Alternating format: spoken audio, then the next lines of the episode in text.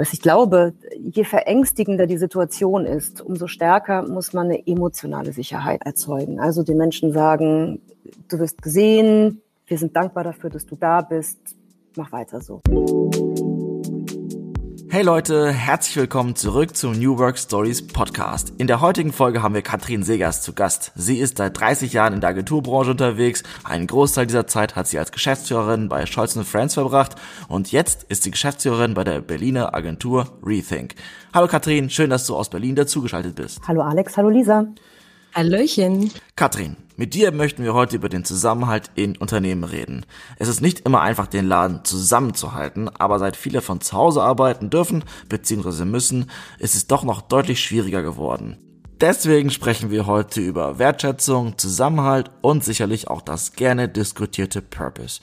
Und jetzt sag mal, warum beschäftigst du dich so intensiv mit dem Thema Zusammenhalt? Zusammenhalt ist ja, wie du sagst, insgesamt ähm, etwas, womit wir uns beschäftigen, schon seit Jahren als, als, als, als Wirtschaft, als, als Führungskräfte in dem ganzen Thema, ähm, wie gestaltet man Leadership weil Zusammenhalt etwas ist, was aus unserer Sicht Unternehmen stark macht. Ja? Also kann man sich ja vorstellen, wenn je, je größer die, die Kohäsionskraft in einem Unternehmen, desto besser stehen die Leute zusammen, desto besser sind sie auch für Krisen gewappnet. Und das ist ja genau der Punkt, an dem wir jetzt nochmal besonders auf die Dinge drauf gucken, auf die wir sowieso schon schauen und vielleicht an verschiedenen Stellen ein bisschen achtsamer werden. Denn hm, wenn man sich anschaut, was diese Krise, über die wir jetzt reden, und auch wenn das an verschiedenen Stellen runtergespielt wird, aber es ist eine Krise, von der wir reden. Also wir haben einen, einen, äh, Wirtschafts, äh, einen Rückgang der, der wirtschaftlichen Leistung, die wir so nach dem Krieg noch nie hatten. Und da macht es ja viel mit den Leuten. Ja, das erschüttert sie, es verunsichert sie.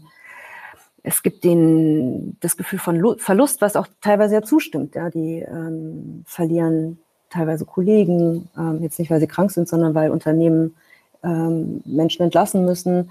Aber sie wissen auch nicht, wie es in ihrer Zukunft weitergeht. Und das ist ein Moment, in dem es umso wichtiger ist, dass wir als Unternehmer, als, als Führungskräfte eine andere Form und eine neue Form der Sicherheit und damit eben auch einen Zusammenhalt ins Unternehmen reingeben, damit einem das auch nicht komplett auseinanderfällt. Und da wollen wir direkt wissen, wie sieht das aus? Wie macht man das eigentlich? Ist das einfach nur ein bei Slack schreiben, gut gemacht, schön, dass du dabei bist? Oder kann man da mehr machen, um diesen Zusammenhalt zu fördern?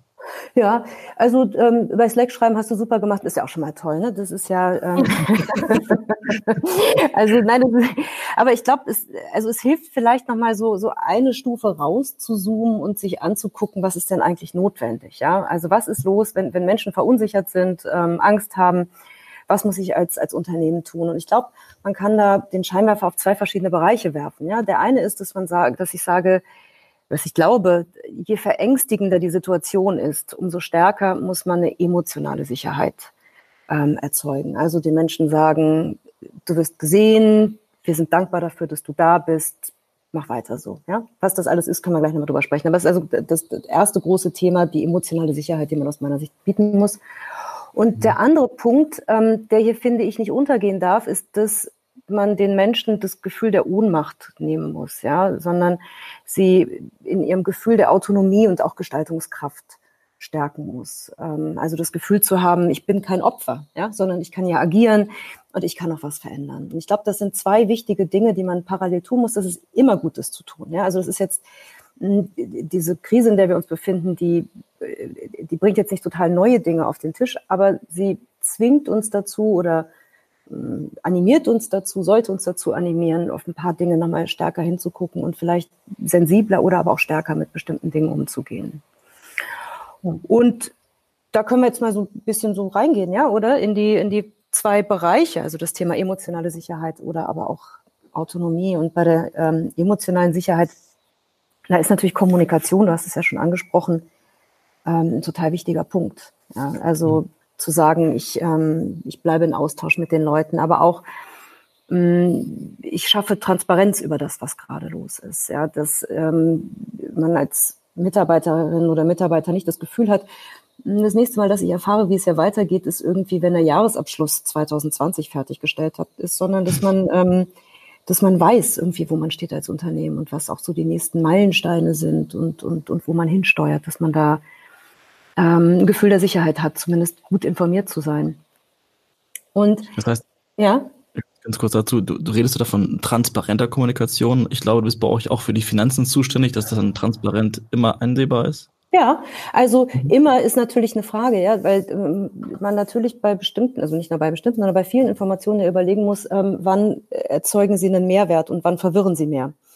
Das heißt, ähm, Punktaufnahmen oder Momentaufnahmen sind ja nicht unbedingt aussagekräftig, aber einen Ausblick darauf oder einen Einblick darin zu geben, wo man steht, ähm, wo sich Dinge, wo sich bestimmte Dinge hinentwickelt haben, wo was weggebrochen ist, wo was neu dazugekommen ist, das tun wir hier auf alle Fälle.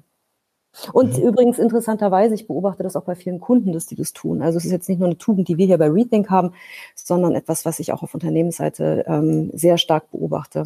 Was ich dort nur merke, ist häufig, dass ähm, äh, Geschäftsführer, CEOs sehr transparent sind, aber nicht verständlich.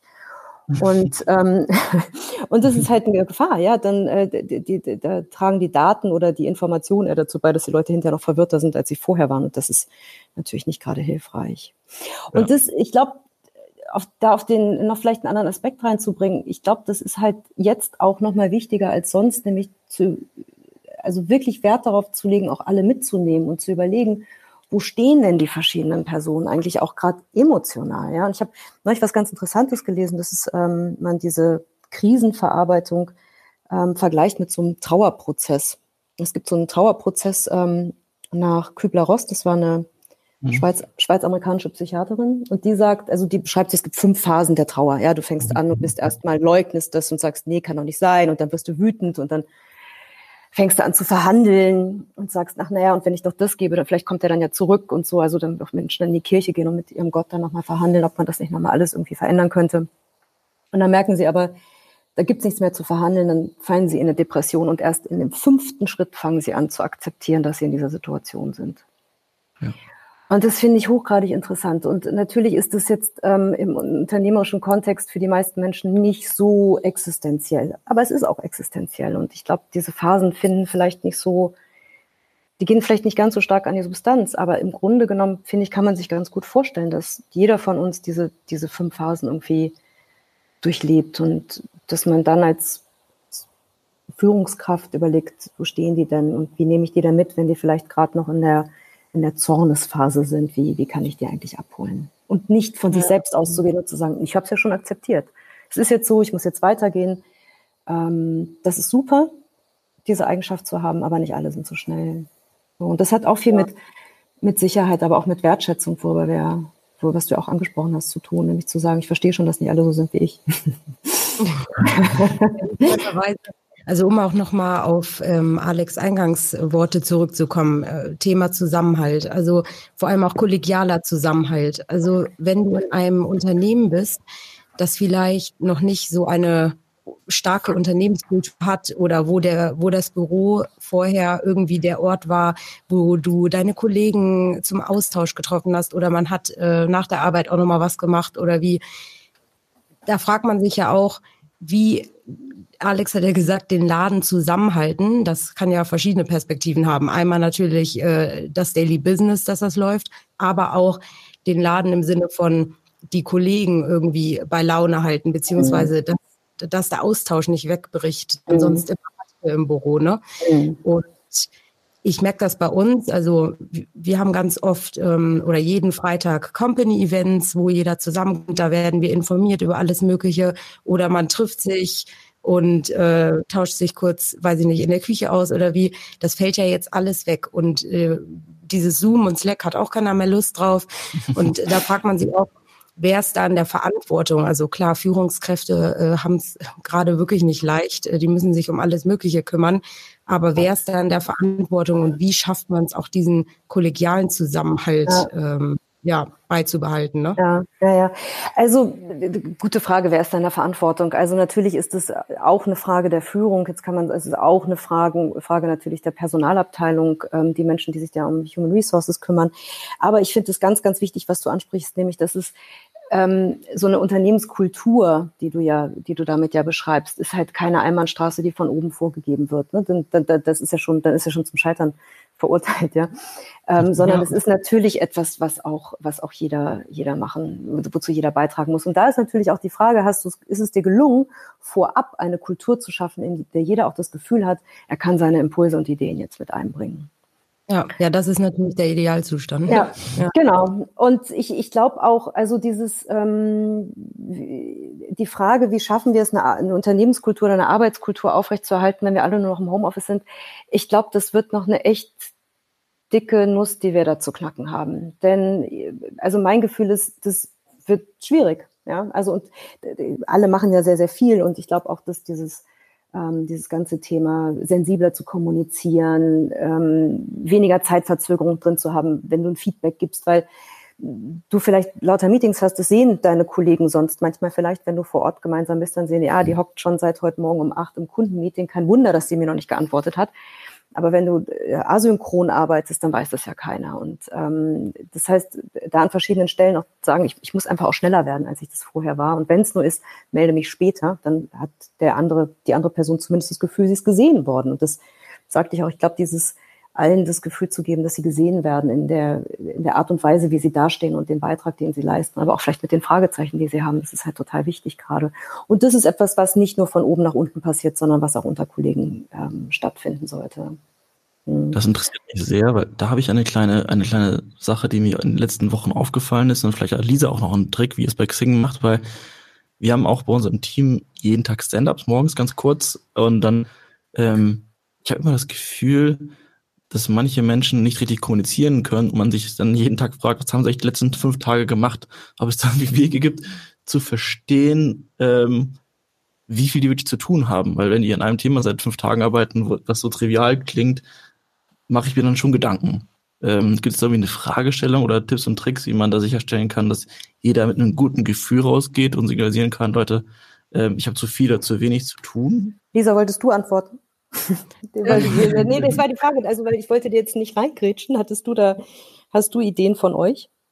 Nö, also ich, ich muss dazu sagen, also bei mir habe ich jetzt gar nicht das Gefühl. Also wir haben auch, äh, wir haben unsere Stand-ups auf jeden Fall runtergeschraubt. Ähm, mhm. bis, bis vor kurzem war es wirklich täglich. Und dann haben wir einfach gemerkt, weil man sowieso den ganzen Tag im stetigen Austausch ist. Also wir sind da auch sehr transparent und jeder weiß, woran man arbeitet, weil wir auch sehr interdisziplinär arbeiten. Ähm, von daher, also das Problem sehe ich jetzt bei uns überhaupt nicht. Mhm. Aber Tipps für Fragestellungen, weiß ich nicht. Ich bin da ja immer eine sehr offene äh, äh, geradeaus Person. Also ich, ich würde da einfach dann mal anrufen und sagen, hey, ähm, hör zu, ähm, kannst du mir mal genau erzählen, kannst du mir mal genau erzählen, woran du gerade sitzt. Also kann ja auch sein, dass du vielleicht sogar Interesse hast, da äh, mitzumachen oder ähm, ist ja nicht nur, um, um zu wissen, äh, hat sie genug zu tun, weil das sollte ja nicht dein sage ich mal, Problem sein, sondern eher dann die Führungskraft, wenn sie vielleicht nichts sieht oder wie. Aber ja, darüber haben wir ja auch schon geredet. Ne? Mach, mach deinen Job, das, dann sieht der Chef auch, was du äh, genau, was du da erledigst. Aber ja. Na, man könnte ja auch versuchen, ähm, diesen Überblick über wer hat eigentlich was zu tun von der rhetorischen Leistungsfähigkeit des Einzelnen zu trennen. Also äh, denn es ist ja das, was du beschreibst, Alex, dass jemand nicht in der Lage ist, das so blumig und wortreich und detailreich irgendwie darzustellen, so dass alle beeindruckt sind von all dem, was der so schafft, sondern dass ja. er vielleicht das nur in einem Satz sagt und äh, das ist ja irgendwie auch sehr sympathisch, ja, finde ich. also, dass, äh, in so Stand-up-Meetings Menschen nicht erstmal stundenlang erzählen, was sie so alles auf dem Tisch haben. Und ich glaube, da ist, ähm, also es zu verschriftlichen, zu visualisieren, sind lauter oder oder einen Moderator zu haben, der das vorher einsammelt, ja, dann ähm, dann nimmst du das weg von der wie gesagt, von der rhetorischen Kraft ähm, des Einzelnen oder von der Leistungsfähigkeit des Einzelnen. Und damit vermeidest natürlich auch, dass du Menschen in, äh, in Stand-ups hast, die dich an die Wand quasseln. Ja. Also das finde ich einen spannenden Ansatz, weil wir haben auch oft das Thema Recruiting und Bewerbungsgespräche gehabt und dann performen einfach die Menschen, die sich besser verkaufen können, mhm. besser wirklich angeben können, sage ich mal, besser als als ja andere, die es nicht können. Und in diesem Fall glaube ich ist die gleiche Situation ähm, fast täglich. Aber ich glaube schon, dass es Sinn machen kann, sich weniger zu treffen. Ich glaube, man neigt es dazu, sich mit allen mal regelmäßig abzusprechen. Mhm was sie eigentlich machen. Ähm, und da wieder irgendwie einen Pfad der Effizienz zu finden. Absolut, absolut. Ich glaube auch, also ähm, ich höre das von vielen Unternehmen auch, dass gerade zum Start des Home, der Homeoffice-Zeit des Lockdowns alle sich ständig in irgendwelchen Stand-ups getroffen haben und abends kaputt irgendwie vom Stuhl gefallen sind. Und ich glaube, das ist halt, aber, und das macht jetzt ja irgendwie niemand mehr, oder ich kenne zumindest wenige, die das noch tun. Und das ist aber, finde ich, eine total beglückende Erkenntnis, nämlich, dass wir jetzt in diesen wenigen Wochen und Monaten schon total viel gelernt haben. Ja, wir sind ja alle jetzt viel schlauer geworden und das finde ich super.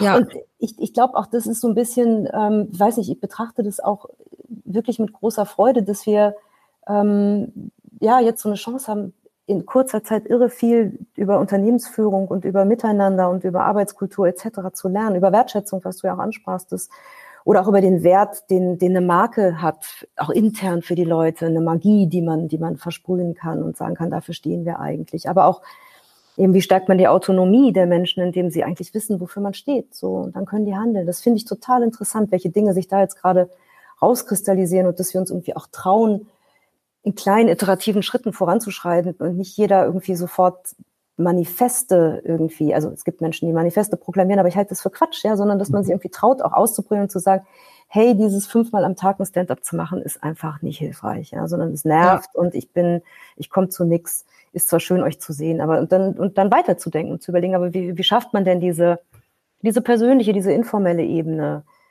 die man sonst irgendwie im Gang hat? Und das, ich, wie gesagt, ich glaube, das ist das ganze Wegfallen von Zwischentönen ist eine Herausforderung. Und die, da gibt's aus meiner Sicht noch keine Lösung für, außer dass jeder da wirklich sich selber beobachten muss und überlegen muss, muss ich jetzt vielleicht ein Ausrufezeichen hinter das vielen Dank setzen? Aber das muss ich auch sagen, da habe ich äh, jetzt auch einen totalen was heißt Wandel miterlebt. Aber man, ich finde, man kann jetzt beobachten, seit den Monaten, in denen wir uns, wie gesagt, alle in diesem äh, Remote Work befinden, dass es so ja, richtige Etappen gibt. Also wie du gerade meintest, die Leute haben jetzt erkannt, alles klar, äh, also im besten Fall äh, läuft es bei allen remote. Ich muss nicht fünfmal äh, in der Woche Stand-up. Ich weiß, das läuft alles. Und irgendwie, zumindest ist es bei uns so, weil wir jetzt auch erfahren haben, unser Office, wir sind allein im Headquarter über 700 Leute und wir haben jetzt erfahren, alles klar, wahrscheinlich wird es bis Ende des Jahres nichts. Also irgendwie ist es zu 20 Prozent geöffnet. Ne? Nach Absprache sind ein paar Leute da, aber dieses alle rein, ja, das, das sehen wir irgendwie dieses Jahr noch nicht. Und jetzt so langsam kommt man wirklich in den Schritt und da kommen wir wieder auf das Thema, wie hält man den Laden zusammen und wie bleibt man stetig in Kontakt, äh, nicht nur, wenn es um den Job geht. Jetzt so langsam geht es in dieses, ja, dass man sich auch auf einer anderen Ebene eher mal dann trifft. Also nicht dieses typische, lass uns zum Afterwork-Zoom-Meeting treffen, meine ich jetzt, sondern eher dieses, dass man sich bei den ganzen Kollegen, die man jetzt wirklich teilweise monatelang nicht gesehen hat, halt auch mal die Updates holt mit, ist bei dir alles in Ordnung? Wie geht's der Familie? Gut, das hast du eh immer gefragt, aber ich nicht. ist jetzt, ja, gut, manche mehr, manche weniger.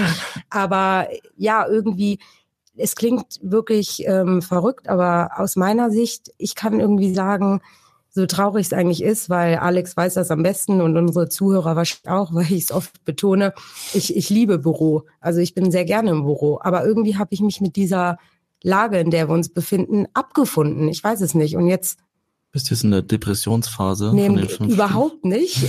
genau. Nein, die ist in der Akzeptanzphase, sagt er. Richtig. ja.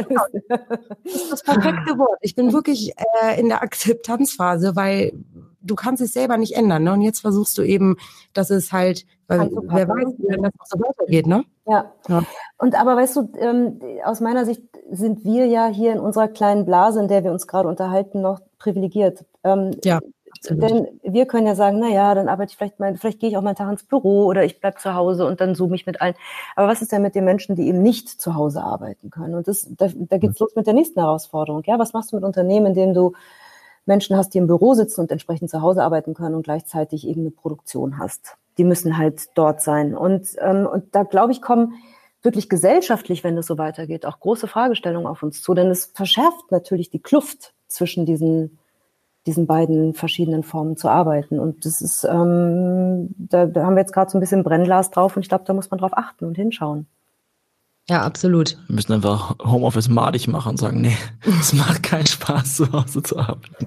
ja, ich glaube, also ich weiß nicht, ob man es madig machen muss, aber ich, ich glaube, es gibt ja viele Dinge, in denen man im Homeoffice einfach irre effizient ist. Ja, weiß ja jeder von sich, dass es, es gibt halt Jobs, die machst du besser zu Hause, ohne dass irgendjemand ständig rein marschiert kommt oder wie auch immer. Aber ich glaube, also ich meine, wir müssen ja einfach mal über, über Onboarding-Prozesse nachdenken. Ich, diese armen Menschen, die in den letzten Monaten geonboardet wurden, das ist halt irgendwie schwierig. Und, ähm, und darum glaube ich, in Zukunft, wenn wir Möglichkeiten finden, zumindest in kleinen Gruppen in den Büros zu sein, glaube ich, wird es für solche Momente einfach wichtig sein.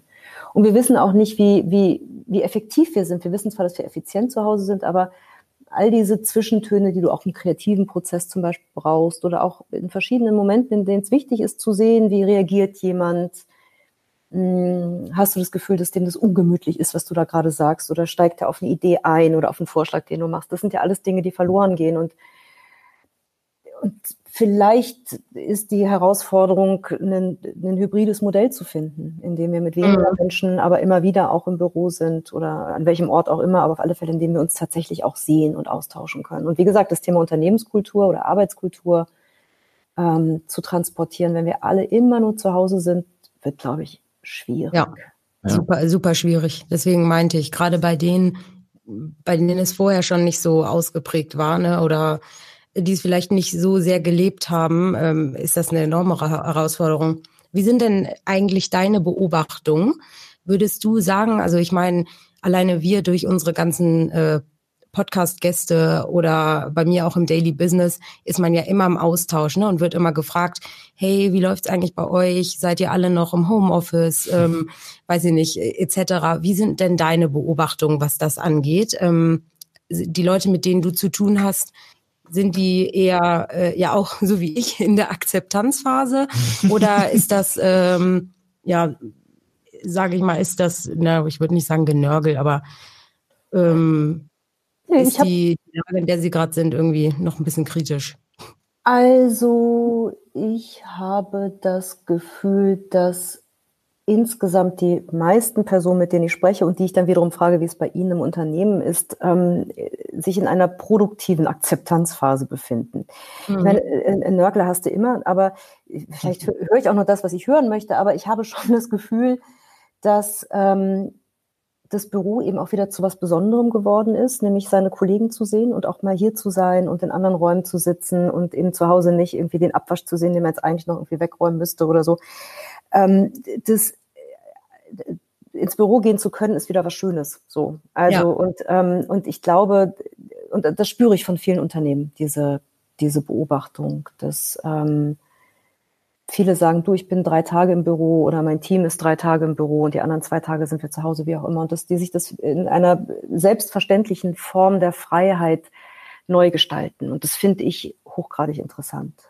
Ja, das, nee, das habe ich auf jeden Fall auch gemerkt. Also diese, diese Freude, dass man mal wieder ins Büro geht und im besten Fall sogar noch ein paar Kollegen trifft, mhm. die äh, an dem Tag auch da sind.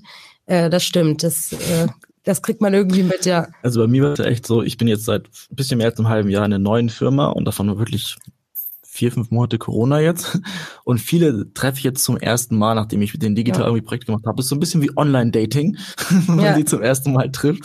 Und dann wirklich dann passt das denn zwischen uns beiden. Und ich muss sagen, das ist meistens doch ganz cool. Also das ist ja. dann das, also wie es auch in der Medienwelt ist, äh, wir, wir lesen weniger Zeitung, aber wenn wir Wochenende mal Zeit haben, wirklich so eine gedruckte Zeitung in der Hand zu halten, ist einfach eine ganz andere Wertschätzung da. Oder für Menschen, die, die früher jeden Tag essen gegangen sind, freuen sich auch mal zu Hause in Ruhe so schönes kochen zu können.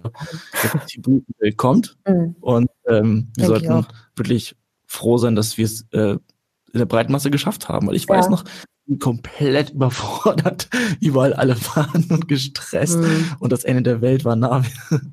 und jetzt ja, genau, und das, ich finde das einen ganz wichtigen Punkt, den du ansprichst, nämlich das, was wir geschafft haben. Und nämlich da den äh, hinzuschauen und zu sagen, schaut mal, das, da waren jetzt echt schwierige Zeiten dazwischen und wir wissen auch, dass das für viele Menschen immer noch schwierig ist.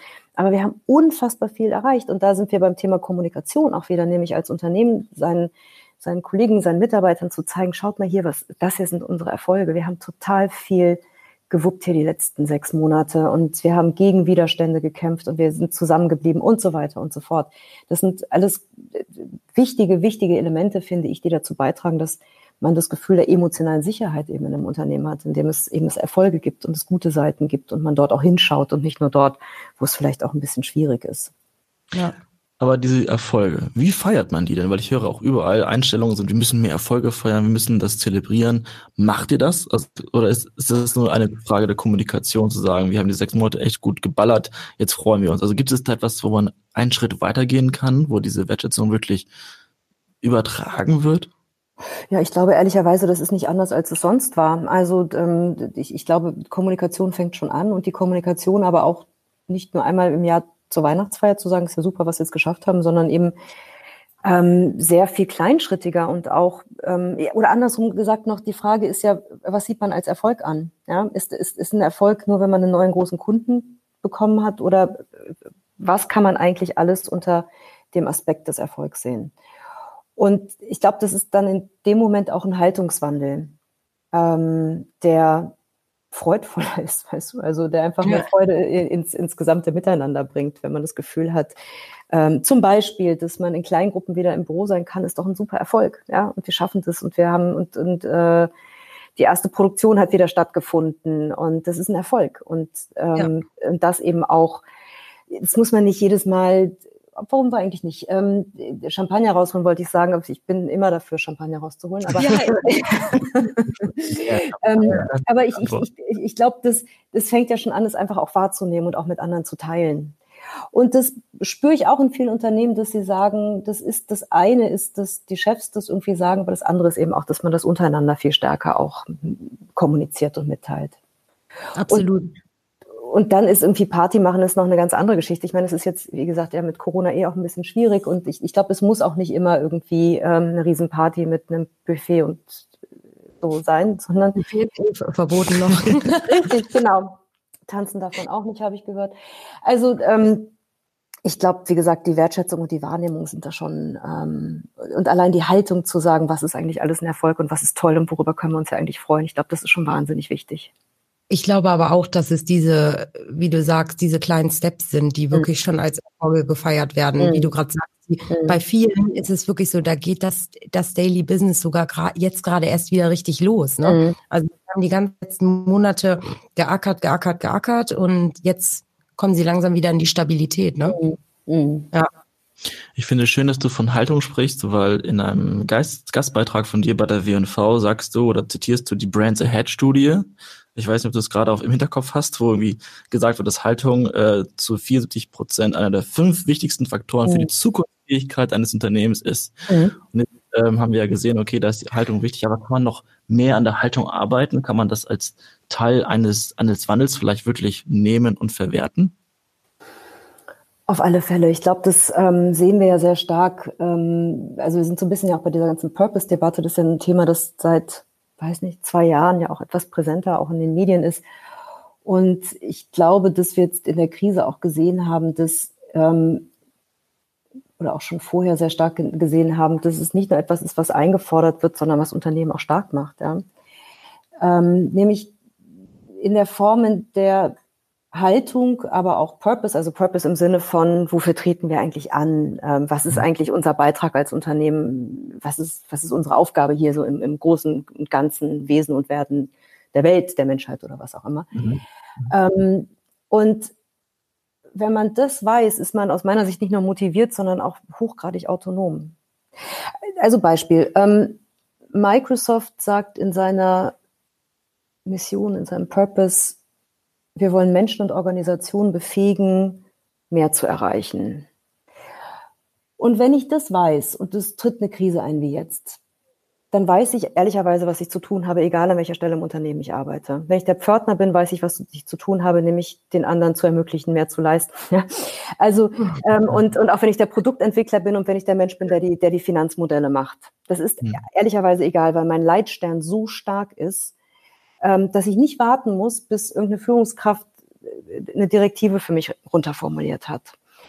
Und darum ist ähm, aus meiner Sicht das ganze Purpose-Thema äh, hat, hat das ganze Purpose-Thema in dieser Situation auch nochmal eine ganz neue, andere Funktion bekommen. Nämlich nicht nur die, ist es etwas, was junge Generationen irgendwie wichtig finden, mhm. sondern ähm, was hilft uns eigentlich, so ein Unternehmen mit Klarheit durch, durch schwierige Gewässer zu steuern. Das ist eben mhm. einfach ein irre starker Kompass für, fürs eigene Handeln. Und das finde ich da in diesem Zusammenhang nochmal wahnsinnig interessant.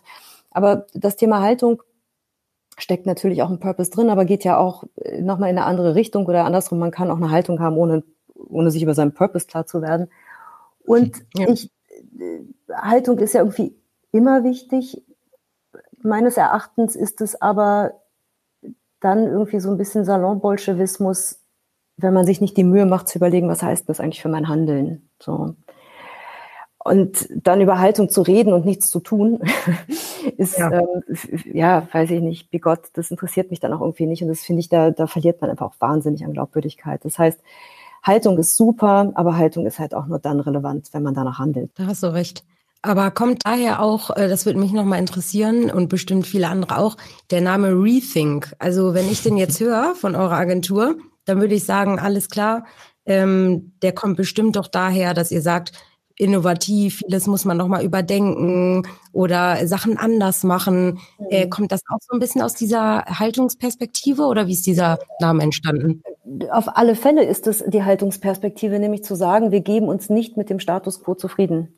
Und nur weil es ein alter weißer Mann gesagt hat, heißt es noch lange nicht, dass es richtig ist. ähm, klingt jetzt sau anstrengend, ich weiß. Nee, nee. ähm, ähm, hat, aber, äh, hat aber ähm, hat aber, wie, wie du sagst, ganz viel mit Haltung zu tun. Nämlich zu sagen, ähm, egal ob man das im Unternehmen schon immer so gemacht hat und ob egal ob ja ob, ob die landläufige Meinung ist, dass es so richtig ist. Ich nehme mir die Freiheit zu sagen, ich, ich würde da gerne nochmal, ich würde das gerne nochmal hinterfragen und vielleicht auch nochmal neu denken und neu zusammensetzen. Und das machen wir für unsere Kunden und das, ähm, wie gesagt, das ist für die dann manchmal auch anstrengend, aber am Ende immer wertvoll und immer gut. Nämlich zu sagen, ja. wie, wie, wie, wie müssen wir Kommunikation, das haben wir schon immer so gemacht mit unseren Pressemitteilungen, ja. Wie muss man das eigentlich neu denken? Ähm, oder wie, wie schaffen wir das eigentlich, diese Veränderung ins Unternehmen reinzubringen? Aber wenn wir schon über Purpose reden, dann müssen wir auch Purpose Washing ansprechen. Ich mhm. meine, du, du, sagst, wie wichtig das ist, auch, auch mit der Haltung und so weiter, aber ist es wirklich so trivial oder neigt man dann doch wirklich zu sehr, einfach irgendeinen Purpose sich auszudenken und am Ende mehr Produkte zu verkaufen oder die Mitarbeiter irgendwie easy zu motivieren? Also wie laufe ich Gefahr, dass das nicht falsch funktioniert? Mhm. Naja, indem du nicht danach handelst. Und das Purpose Washing ist ein Thema, das mich wahnsinnig geärgert hat. Nämlich äh, in dem Moment, in dem das Thema irgendwie en vogue wurde, wurden ein paar Haltungskampagnen gemacht, in denen man irgendwie Gillette sagt, dass sie irgendwie ähm, äh, Männer wichtig finden und keine Ahnung. Das ist alles wunderbar, das, das können die tun. Ähm, das finde ich auch, ja. Ähm, aber es hat noch lange nichts mit Purpose zu tun, sondern es ist eine Haltungskampagne. Und das ist, ähm, das machen die natürlich erstmal vordergründig aus Marketingzwecken. Da, damit habe ich auch kein Problem. Das können die machen. Und vor allen Dingen muss man ja auch sagen, jede gute Haltung, die mit viel Mediageld in die Welt ähm, geblasen wird, verändert ja auch ein Stück. Ja, also wir erinnern uns noch an diese großen, verstörenden Benetton-Kampagnen aus den, aus den, was waren das, 90er Jahren, die, mhm. ähm, die, die einen Blick verändert haben damals. Und die hatten die Chance dazu, das zu machen. Und darum ähm, bin ich überhaupt ähm, kein Gegner von Haltungskampagnen. Im Gegenteil, ich finde es wundervoll. Nur ist eine Haltungskampagne ein Schritt und noch lange kein Purpose und noch lange kein Nachdenken darüber, was ist eigentlich der Beitrag und wie wollen wir eigentlich hier Sinn stiften auf dieser Welt und was heißt denn das eigentlich für unser Handeln im Unternehmen und zwar auf allen Ebenen.